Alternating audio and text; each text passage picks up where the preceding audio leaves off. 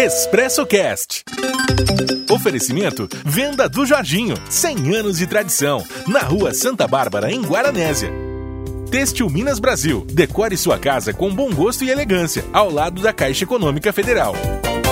O senhor não está em Osasco, como eu havia dito. Onde, em que local do país o senhor está nesse momento? Rapaz, hoje eu estou aqui numa cidade chamada Manicoré. É uma cidade do interior do Amazonas. Manicoré. Aqui. Na nossa Amazônia legal. Em Manicoré é, o as nome da margens do cidade. Rio Madeira aqui, né? Aqui, mais precisamente na região da Calha do Madeira aqui. Tá, explica pra gente. O que é que o senhor está fazendo aí nesse momento, doutor? Ah, aqui eu tenho um. Eu, eu- eu trabalho uma vez a cada dois meses aqui, como cirurgião geral aqui, e aqui eu também estou ajudando aqui a população a desenvolver um programa. É, a gente prevenir o, co- o coronavírus, né? O coronavírus é, é o grande problema de saúde pública, não só municipal, nem a nível eh, nacional, mas como nível mundial, né? É o grande problema do planeta atual. Então aqui é, a doença, ela chegou em algumas cidades. Ela chegou no nosso país, primeiro nas grandes cidades. E agora ela está começando a entrar nas cidades de médio porte. E aí está começando a ter uma migração da doença nas cidades pequenas, né? E aqui é uma cidade pequena. Então, onde já começou a apresentar alguns casos de coronavírus. Doutor, mas e o, a compreensão do pessoal, o senhor que está acostumado a trabalhar em Osasco, na Grande São Paulo, é, é diferente de se trabalhar com os profissionais da área de saúde em Osasco e de trabalhar aí no interior do Amazonas? Sim, tem, tem muita diferença. O nosso grande problema aqui, comparando com o estado de São Paulo, né, que é um estado rico, um estado um pouco mais pobre, né, também uma área que tem desenvolvimento. Na cidade de Manaus, tem grande desenvolvimento.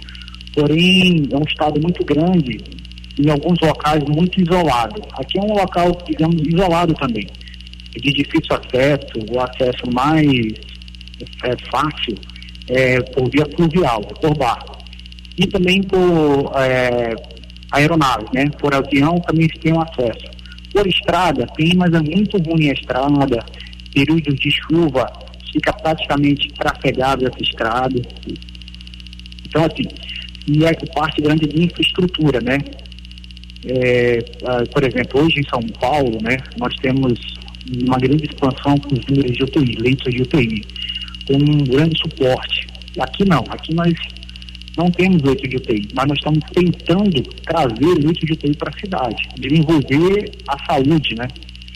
É, a gente costuma dizer na medicina que os grandes avanços da medicina foram nos períodos de guerra, tanto na Primeira Guerra Mundial como na Segunda Guerra. E o período que nós vivemos hoje no nosso planeta é um período de guerra, porque nós estamos, nossa, a humanidade, contra esse coronavírus. Então, é, geralmente nos períodos de guerra é, é onde há um grande desenvolvimento Sim. da ciência, tanto das ciências médicas, da ciência de tecnologia. Então, é o que a gente, digamos, é uma aceleração do desenvolvimento. Mas o senhor já consegue enxergar algum avanço na medicina eh, nesse período, nesse curto período de pandemia, seis meses por aí? Sim, sim, tivemos um grande avanço.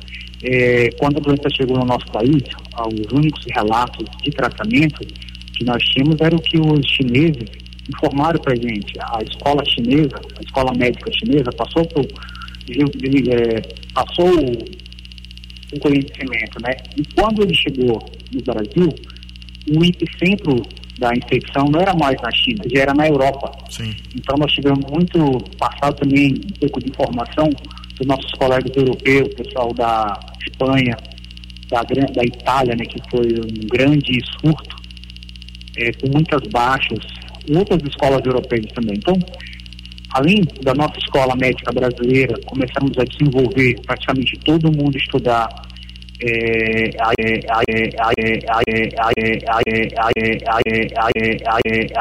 patogenia, de como o coronavírus entra na célula, entra no organismo, de contaminação, de tratamento, então, nesse período de janeiro até o atual, hoje é o que 16 de maio, nós tivemos grande, nós- grande, evolução no tratamento do coronavírus, né? Então, muitas coisas que os chineses começaram a observar, a gente conseguiu desenvolver. É, hoje, se tem um tratamento, já tem um tratamento um pouco melhor que já naquele período, né? Hoje já se fala muito da evolução da doença, de complicações, que ela não ataca só o sistema respiratório, mas também o sistema, o sistema neurológico, né?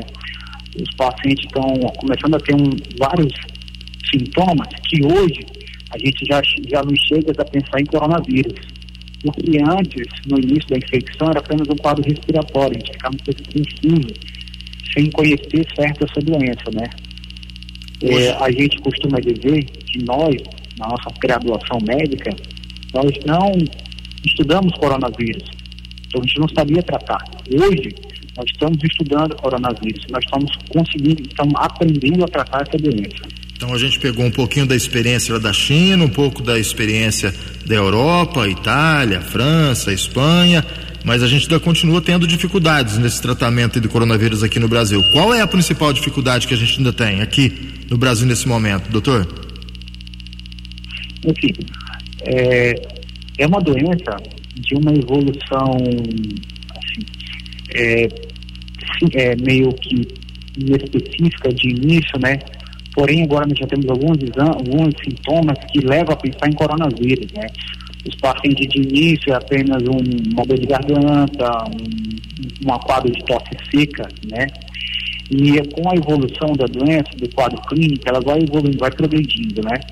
E começa a apresentar febre recorrente, alguns, nem todos os pacientes têm febre, alguns pacientes estão começando a perder perda do olfato, né? A sensação do cheiro, a perda do gosto, do paladar, estão começando a desenvolver isso, né?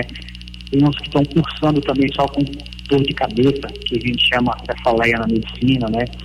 Até mesmo quadro intestinal, como diarreia isolada, né? Então, o que, que a gente fala hoje para os pacientes?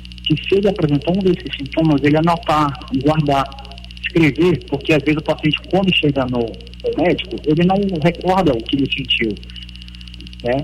Então, se ele, a gente chega com esse grupo, essa síndrome, né, de doença, de sintomas no início, a gente já começa a ter um, uma noção de que pode nos direcionar ao, ao coronavírus.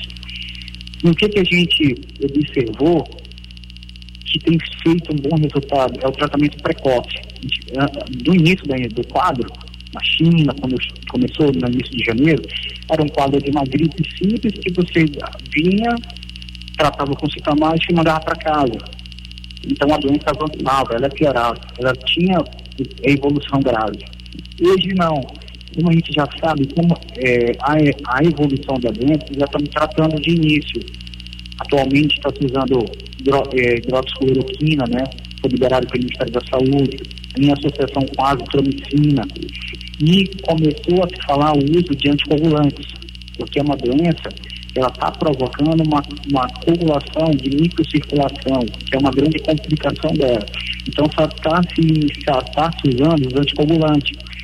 É, então, são anticoagulantes venosos, ou subcutâneo, né? Então, o que a gente pede para a população é não se medicar por conta própria. Esses medicamentos anticoagulantes, eles são uma repercussão grave, podem provocar hemorragia, sangramento. Então, tem que ser feito usado com cautela, sob supervisão médica. E, e a evolução, né? da doença, às vezes o paciente começa a ter uma dificuldade na respiração, porque essa, essa, essa disseminação desses quadros de microcirculação, eles vão se alojar no epitélio pulmonar. E com isso, ele dificulta a troca das seja, a gente não consegue fazer a troca do oxigênio com dióxido de carbono, de carbono na microcirculação.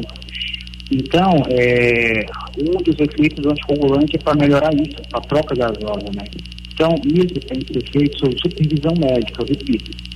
População não sair fazendo medicação sem conhecimento médico, porque pode ter várias complicações. Perfeito. E, e aqui ainda está valendo aquela questão de só realmente ir até o, o pronto-socorro, o pronto-atendimento, no caso de começar os problemas respiratórios. É isso, doutor? Ainda prevalece essa orientação? Sim, prevalece, prevalece, porque é, já se sabe hoje que o vírus entra no, ele entra na célula através de um, uma, uma proteína de superfície, ACE2. E os locais que a gente mais se encontra na membrana de superfície se encontra no córtex cerebral, tronco encefálico, região pulmonar, região é, nasal, né, cardíaca, tá, renal, intestino. Então, se você tiver em casa, começa com uma tosse seca, que vai evoluindo, com uma piora, um, digamos, de início, um desconforto respiratório, você tem uma dificuldade para respirar leve. E esse desconforto é progressivo, ele continua, ele não melhora, né? Chegando a ter um quadro de uma dificuldade para respirar, que a gente chama de doença respiratória. Isso é uma grande complicação da doença. Então, é, se o paciente ele começar a perceber um desconforto respiratório sem melhora, que piora, geralmente ou não associado com um quadro febril, uma febre que não melhora, uma febre recorrente, ele começa a perceber piora dos seus sintomas, do que ele vem sentindo, dores no corpo, né, que a gente chama de mialgia, dores na articulação, que seria a artralgia. Um grupo de fatores associados ele pode procurar um, uma unidade de saúde para fazer uma avaliação médica, para ter um pouco mais de esclarecimento e um pouco mais de informação. Para o senhor que está aí na linha de frente de, de combate ao coronavírus, uma pergunta, é, até curiosidade minha, mudou alguma coisa a troca de ministros lá atrás, ou, ou doutor? Ou para o senhor não mudou abs absolutamente nada? Continuou a mesma coisa? Não, não entendi. Pode repetir a pergunta? Com a mudança de ministro que a gente teve lá atrás, né, a saída do Mandetta, é, mudou alguma coisa nos procedimentos, nos protocolos ou continua, continuou do mesmo jeito e agora com essa nova mudança vai continuar da mesma forma? O combate vai ser o mesmo aí para quem está na linha de frente? Não, assim, pra gente aqui, eu não, não observei nenhuma mudança. Desde o do, do início da, da infecção no nosso país, não vi nenhuma mudança, não foi alteração. Mas assim, é porque o, a, a logística feita do nosso país, de mandar a população para casa, para fazer o isolamento social, para a gente conter a, a infecção do vírus, não é que a gente vai evitar a infecção, a gente vai apenas conter. Porque se imagina, se toda a nossa população mantivesse a sua vida ativa, economicamente trabalhando, o, o número de pessoas que seriam contaminadas ao mesmo tempo seria muito grande. Então, ultrapassaria muito a capacidade nossa atual do nosso sistema de saúde. A gente não ia conseguir absorver todos os pacientes. Então, a orientação de mandar as pessoas para casa fez uma boa, porque a infecção vai ter, só que em menor proporção de número de pessoas ao mesmo tempo.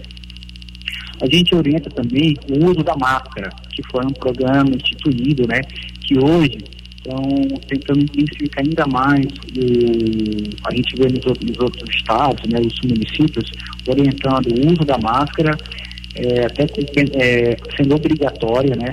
Isso, Antes era apenas uma recomendação. É. Atualmente, em alguns locais é obrigatório. E assim também como o isolamento social, né? Já se fala até no lockdown, de deixar é, somente o essencial para a vida, né? Como supermercados, como farmácias, né? coisas de primeiro momento. Por quê? Para poder conter o nível de infecção, porque o que nós observamos é que a doença avança, o número de contaminados aumenta, o número de pacientes com necessidade de internação hospitalar aumenta, de enfermaria, e o número de pacientes graves aumenta com a necessidade de UTI eu, eu, eu não, consigo dizer hoje, mas ontem em Osasco, a gente estava com 85% dos nossos leitos de UTI com pacientes de coronavírus, da nossa capacidade. Então, assim, está com menos de aproximadamente 15% para a gente chegar na nossa lotação máxima, na nossa UTI. É, não só Osasco, mas como outras cidades da região metropolitana de São Paulo, é, outras cidades, nosso país, aqui no Amazonas também, a gente sabemos que tem um grande surto na cidade de Manaus. Isso. Algumas cidades do interior também estão aumentando a cada dia o número de casos de coronavírus.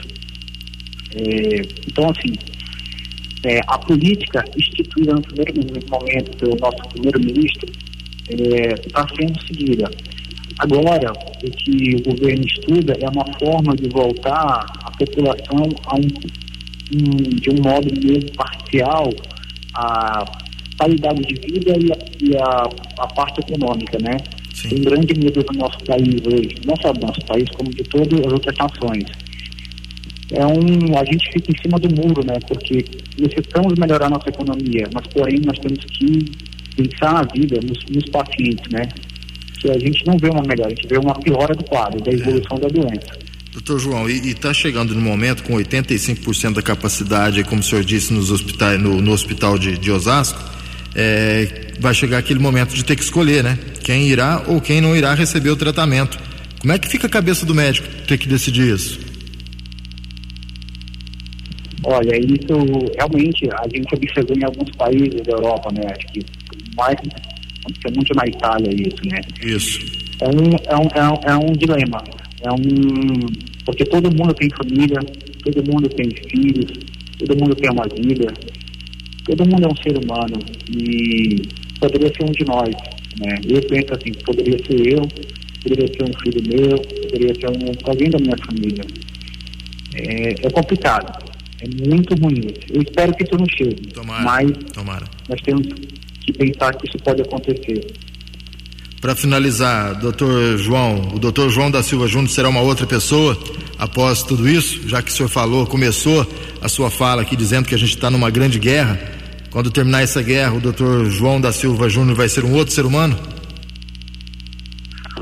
Olha, eu assim, desde quando eu comecei minha carreira médica, né, fiz minha formação na, Universidade Federal do Amazonas, fiz formação em cirurgia geral na Universidade Federal do Amapá, cirurgia vascular e endovascular na Universidade, na FAMEMA, uma universidade do estado de São Paulo, e eu tenho é, e sempre trabalhei na terapia intensiva, tenho uma formação na terapia intensiva através de provas.